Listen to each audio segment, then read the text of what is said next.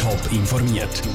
Das Radio Top Magazin mit Hintergrund, Meinungen und Einschätzungen mit dem Patrick Walter. In welchem Fall die Feuerwehr bei einer Evakuierung die Türen einschlägt und wie Primarschüler das Steckbare selber Computer programmiert haben, das sind zwei von den Themen im Top informiert. Es brennt, es raucht und die Feuerwehrsirene heulen. Das ist etwa die Szene von einem Grossbrand. In der Nacht auf heute hat es im Langstrassenquartier der Stadt Syrien so ausgesehen, vom Haus hat der Dachstock brennt. Die Bewohner der obersten beiden Stöcke sind selber schon aus dem Block raus. Die anderen Bewohner sind sicherheitshalber von der Feuerwehr evakuiert worden. Wie so eine Evakuierung genau abläuft und was für Geschichten die Feuerwehrleute aus der Region schon erlebt haben, Celine Greising hat nachgefragt. Wenn die Feuerwehr an der Tür poltert, dann gilt es ernst. Jetzt muss jeder aus der Wohnung raus. Der Claudio Puppolin ist Einsatzleiter bei der Feuerwehr von Schutz und Rettung Zürich. Er sagt, dass bei einer Evakuierung zuerst bei allen Wohnungen geläutet wird. Wenn das nicht lange, gehen die Feuerwehrleute ins Haus rein und poltern an die Tür. Und dann ist es immer ein Unterschied. Wenn es im rauchfreien Bereich ist, dann tut man die Türen nicht von Anfang an aufbrechen, sondern dann geht man weiter bis auf an die Rauchgrenze. Und dort ist eben wichtig, dass man dann die Kontrolle in diesen Wohnungen durchführen tut. Die Rauchgrenze ist dann erreicht, wenn ein normales Schnaufen ohne Atemmaske nicht mehr möglich ist. Wenn es schon so viel Rauch hat, dann muss die Feuerwehr die Leute direkt aus den Wohnungen retten, wie der Claudio Pupolin erzählt. Das heißt aber nicht, dass man zwingend vom Stegenhaus muss Türen aufbrechen. Wir haben ja immer eine Drehleiter dabei und die kann von außen auch hineinschauen ins Fenster von dieser Wohnung. Hat es Rauch drin oder nicht? Hat es Personen, die man retten müsste, dann werden die so über Drehleiter gerettet. Im Zweifelsfall wird die Feuerwehr auch eine Tür aushebeln. Und dann kann es schon sein, dass die Feuerwehr dann im Schlafzimmer steht. So eine Geschichte kennt der Kommandant Jürg Bühlmann von der Schutz- und Intervention Winterthur aus erster Hand. Mir ist das einiges passiert, als ich in eine Wohnung hineingegangen Und dann tut man halt wirklich jedes Zimmer hineinschauen. Und die Personen, die dort geschlafen haben, sind sicher anfangs sehr überrascht gewesen, haben sich aber nachher schnell angelegt und sind rausgekommen. Es geht ja um ihre Sicherheit und von dem her sind die Leute doch eher vernünftig, wenn man so unerwartet in eine Wohnung kommt. Dass die Feuerwehr aber die Tür wirklich muss aufbrechen muss, ist eher selten. Grundsätzlich gilt, die Feuerwehr versucht, den Schaden möglichst klein zu behalten. Das Retten der Menschenleben geht aber vor. Und die Feuerwehr evakuiert lieber einmal zu viel als einmal zu wenig. Der Beitrag von Selin Greising. Beim Brand in Zürich in dieser Nacht hat die Feuerwehr übrigens keine Türen und keine Fenster müssen aufbrechen. Verletzt worden ist beim Feuer niemand. 65.000 Menschen sind infiziert, 1300 Leute sind gestorben. Das sind die nackten Zahlen zum Coronavirus. Das Risiko, dass das Virus in der Schweiz unkontrolliert ausbricht, sei aber klein, hat das Bundesamt für Gesundheit heute vor den Medien gesagt. Trotzdem sind die Kantone vorbereitet, zum Beispiel der Kanton Zürich. Dominik Meyerberg.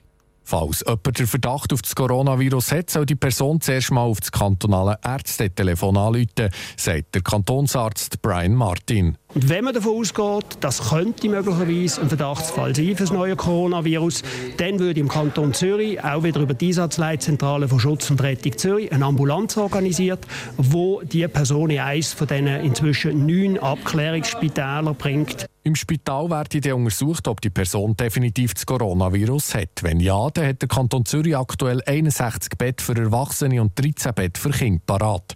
Weiter werden die Personen kontaktiert, die mit dem Patienten in Kontakt waren. Contact Tracing, sagt man dem. Das heisst, wir würden bei einem bestätigten Fall vom Spital eine Liste bekommen von den Personen, die Kontakt hatten mit dem Patienten, von dem Zeitpunkt her, wo er potenziell ansteckend sein Und dann würden wir wieder von der Gesundheitsdirektion aus die Personen alle einzeln kontaktieren.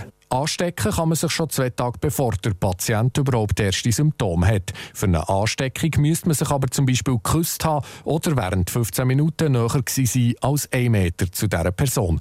Die Personen, die eben Kontakt hatten, die würden dann unter Quarantäne gestellt, in der Regel daheim. Es müsste dann halt jemand etwas zu essen vorbeibringen und vielleicht einmal eine Zeitung oder so etwas. Man würde, wenn nötig, sie da unterstützen vom Zivilschutz und gleichzeitig würde die Gesundheitsdirektion natürlich sich sicher einmal am Tag bei ihnen melden, um zu schauen, wie es geht und auch eine Notfall-Telefonnummer 24 Stunden am Tag zur Verfügung stellen, wenn es dringende Fragen gibt. Weiter hat der Kanton noch Szenarien vorbereitet, für wenn zum Beispiel ein Flüger mit einem Coronavirus-Verdachtsfall zu Zürich würde landen. Der Zivilschutz würde aufboten, diverse Unterkünfte seien parat. Solche Vorbereitungen gibt es in allen Kantonen der Schweiz. Bis heute gibt es aber in der Schweiz noch keinen bestätigten Fall. Das Risiko besteht aber nach wie vor.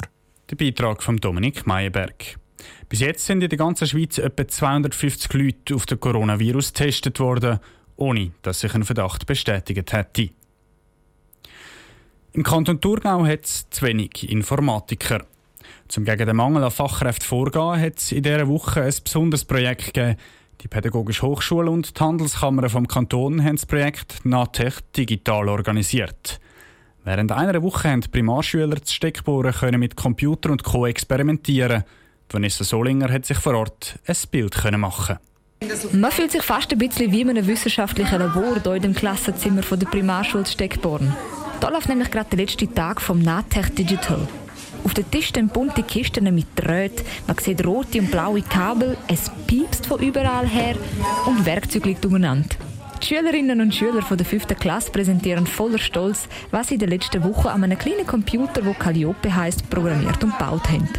Also für mich ist es auch mega cool als ich gesehen habe, dass man halt den Namen könnt, aufs Display beim Calliope bringen könnt. Und aber ich habe es auch sehr cool gefunden, wo wir den heißen Draht mit den Schachteln und so basteln. Sie zeigt mir dann zusammen mit ihren zwei Gespänli ihre heißen Drähte, die sie diese Woche gebaut und programmiert haben. Das ist ein Spiel, wo man eine Drahtschlaufe durch ein Labyrinth aus Draht muss bewegen muss, ohne dass sich die zwei Drähte berühren. Es gibt aber noch ganz andere Sachen zu bestaunen. Ein Bub zeigt mir sein kleines Papier-Keyboard, das tatsächlich Musik spielt, wenn man auf die Taste drückt. Und ein anderer fährt mir mit seinem ferngesteuerten Roboterauto schier über meine Füße. Eins merkt man sofort. Die Schüler haben die Woche super gefunden. Ich habe es sehr spannend gefunden, weil wir haben ganz viele neue Sachen gelernt, wie man halt zum Beispiel das LED-Licht zum Lichten bringen kann. Man hätte nicht immer nur vor einem Matheblatt halt sitzen und so. Nicht nur die Kinder sind begeistert. Auch der Alex Bürgisser von der Pädagogischen Hochschule Thurgau findet es toll. Am Projektleiter ist es wichtig, dass die Schüler selbstständig an ihrem Projekt haben können arbeiten Die programmieren, sie tüfteln. Und da ist halt, die sind halt motiviert. Sie können etwas machen, sie können selber etwas produzieren. Sie haben eigene Ideen, die sie dann auch sehr gerne den Lehrpersonen oder an mir äh, gezeigt haben. Und sie haben auch Kompetenzen erworben im Bereich Medien und Informatik. Das Ganze hat aber nicht nur zum Spaß stattgefunden. Das Ziel sei klar, sagt er. Man will die nächste Generation für naturwissenschaftliche und IT-Berufe begeistern und damit den Fachkraftmangel im Kanton Thurgau bekämpfen. Der Beitrag von der Vanessa Solinger. Zum weiter etwas gegen den Mangel an Fachkräften zu tun, soll es in Zukunft noch weitere ähnliche Projekte an Thurgauer Schulen geben. Top informiert, auch als Podcast. Mehr Informationen gibt es auf toponline.ch.